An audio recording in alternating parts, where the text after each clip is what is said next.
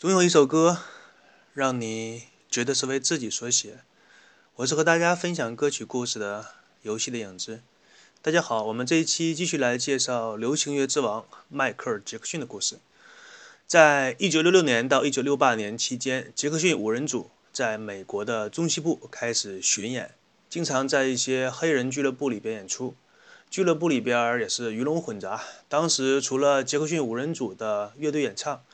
甚至还有一些脱衣舞以及挑逗的撩人的成人的表演。那么，到了1966年，乐队凭借着由杰克逊主唱的几首翻唱詹姆斯·布朗的歌曲，赢得了当地的一个才艺比赛。获奖之后，自然是有相关的公司过来签约。杰克逊五人组录制了几首歌曲，为当地的唱片公司，很小的一个公司叫做钢铁城，录制了一首歌曲，叫做《Big Boy》。这首歌曲在发售之后呢，进一步增加了这支乐队的知名度。于是到了1967年，乐队签约了魔城唱片公司。这个公司比起当地那个唱片公司的规模要大得多。于是开始对整支乐队进行包装宣传，就像现在的一些偶像歌星，那些经纪公司开始造星运动。当时在音乐界里比较有名的《滚石》杂志。形容年轻的 Michael 是一个天才，有着惊人的音乐天赋，会很快就会成为主流的明星。在同一年，乐队的前四支单曲都登上了热销排行榜的前一百名，并且在1972年到1975年期间，杰克逊个人与魔城唱片合作，发售了四张个人专辑，销量都卖得不错。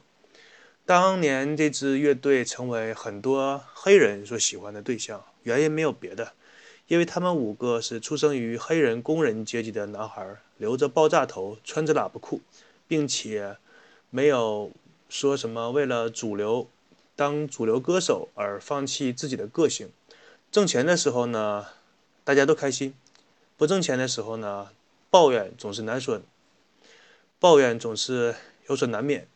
乐队从1973年开始销量开始下滑，于是乐队成员对于唱片公司。限制他们的才华创意，感觉到不满。我们想在歌曲里加一些说唱，然后再有一些随性的蓝调演奏。但这个时候呢，唱片公司的主管就会说：“你这么写歌不容易被大众所接受，会影响唱片的销量。”以这样的理由拒绝他们创造自己所喜欢的音乐风格。而唱片公司对这五个人的特立独行也是颇有微词。哎，你看看你们五个人穿的啊，哪像个歌星？就跟大街上收破烂的似的。我们好歹也算是一个比较大的唱片公司，我们也是讲究逼格的。你看看你们五个啊，就像个乞丐。我身为一个音乐经纪人，都不好意思跟你们一起出个饭、喝咖啡的时候都不说不好意思说认识你们，丢不起那个人呐。于是，在这样的矛盾之下呢，虽然后来又有几支单曲进入到了排行榜的前四十名，但最终。还是在1975年和魔城唱片公司解约，在同年的六月份，杰克逊五人组与 CBS 旗下的史诗唱片公司签约，并且重新在全球巡演。在1976年到1984年期间，这是乐队又发布了六张专辑。这个时候，迈克尔·杰克逊已经成为了乐队的主创。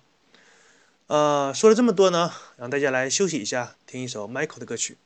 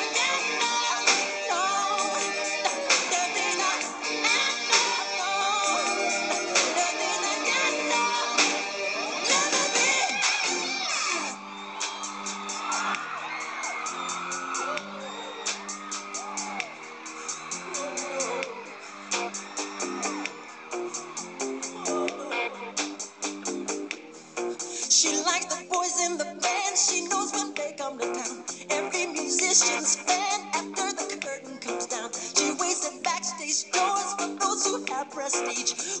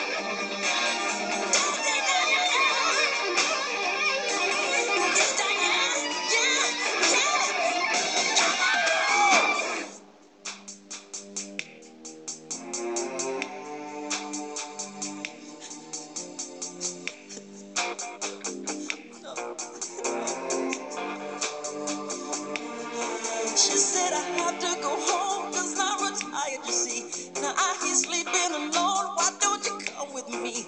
I sent my babies at home, she's probably worried tonight. I didn't call on the phone to say that I'm alright. Diana walked out to me, she said I'm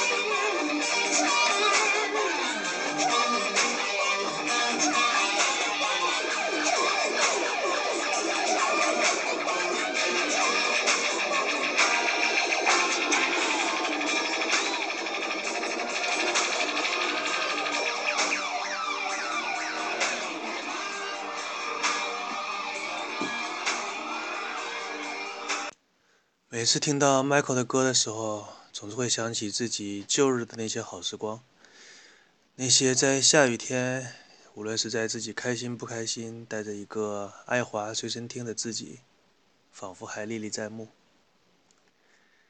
唉，青春一逝去，何处找少年呢？继续说故事吧。当年杰克逊的父亲每到周末就会开着自己那台小皮卡，来送着孩子们去参加俱乐部、酒吧那样的演唱，逐渐呢，在美国的中西部地区受到了大家的欢迎。后来在纽约的哈莱姆的阿波罗剧院举行了业余演唱比赛，在这个比赛当中呢，获得了不错的成绩。在这期间，有传闻说他们的演出如果不好，就会遭到父亲的打骂。一九七八年是杰克逊本人的一个人生转折，在这一年，他出演了音乐剧《稻草人》和电影《绿野仙踪》。在电影当中，他与昆西·琼斯合作，琼斯负责电影的音乐制作。在这期间，他与杰克逊结下了友谊，并答应杰克逊为他制作下一张的个人专辑，成为他的出品人。到了一九七九年，在一次舞蹈排练的时候，杰克逊的鼻子受伤，随后他的鼻子开始整形手术，结果不是很成功。他本人总觉得自己呼吸困难，并认为这会影响他的音乐和音乐生涯。在这之后，很多次鼻子的整形手术都是由另外的一个著名的医生史蒂芬来主刀的，这也成为了杰克逊多次鼻子整形手术的一个开始。杰克逊和琼斯共同出品了他的专辑，这张专辑的名字叫做《墙外》。在这张专辑当中，有四支曲子成为了美国榜单的前十名的曲目，并且单曲《满足为止》和《与你在一起摇滚》都成为了冠军单曲。可以说，从这一张专辑开始，迈克尔·杰克逊一点一点地迈向了他事业的巅峰。下面我们来听一下这首冠军单曲的歌曲《Rock with You》。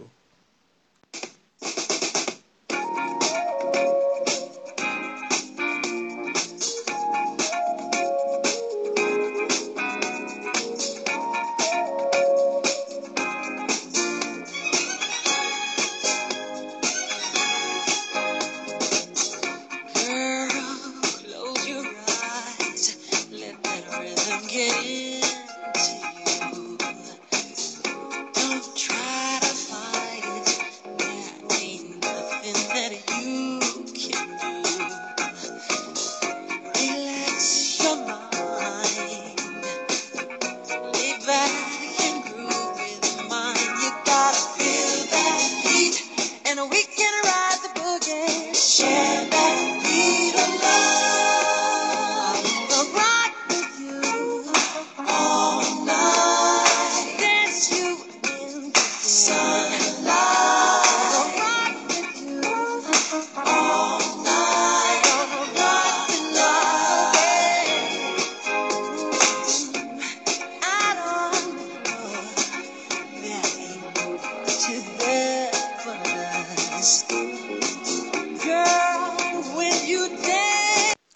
好，这首歌我们就先听到这里吧。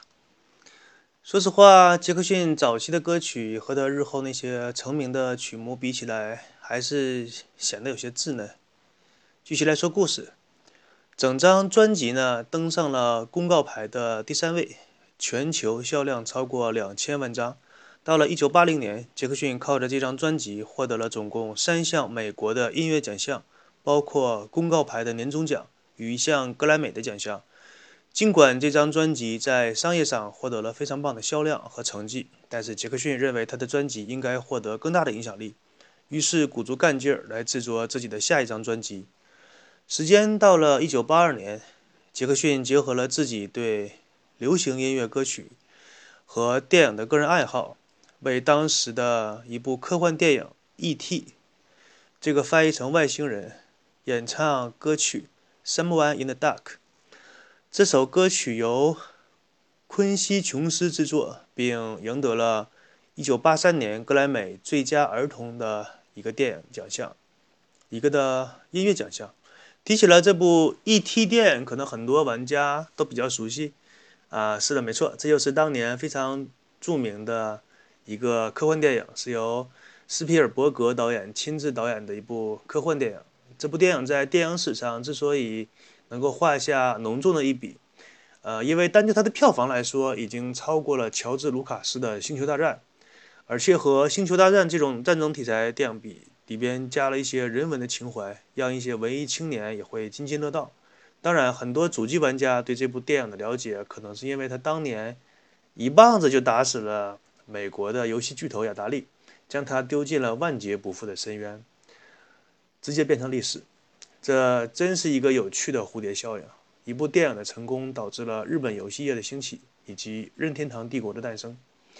啊，对了，还有很多人在谈论这部电影的时候都没有提到具体的票房和当时拍摄这部电影的预算。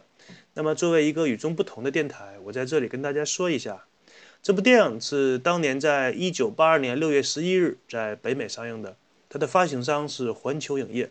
当年拍摄这部电影的预算不过是一千零五十万美元。但是它的全球票房总收入达到了恐怖的七亿九千两百九十一万零五百五十四美金。拍摄这样一部比较靠谱的电影，真的是一本万利，比你投资什么基金呐、期货呀，回报要高得多。当然，你找的导演要靠谱一些，别到时候卷了钱跑，血本无归就不太好了。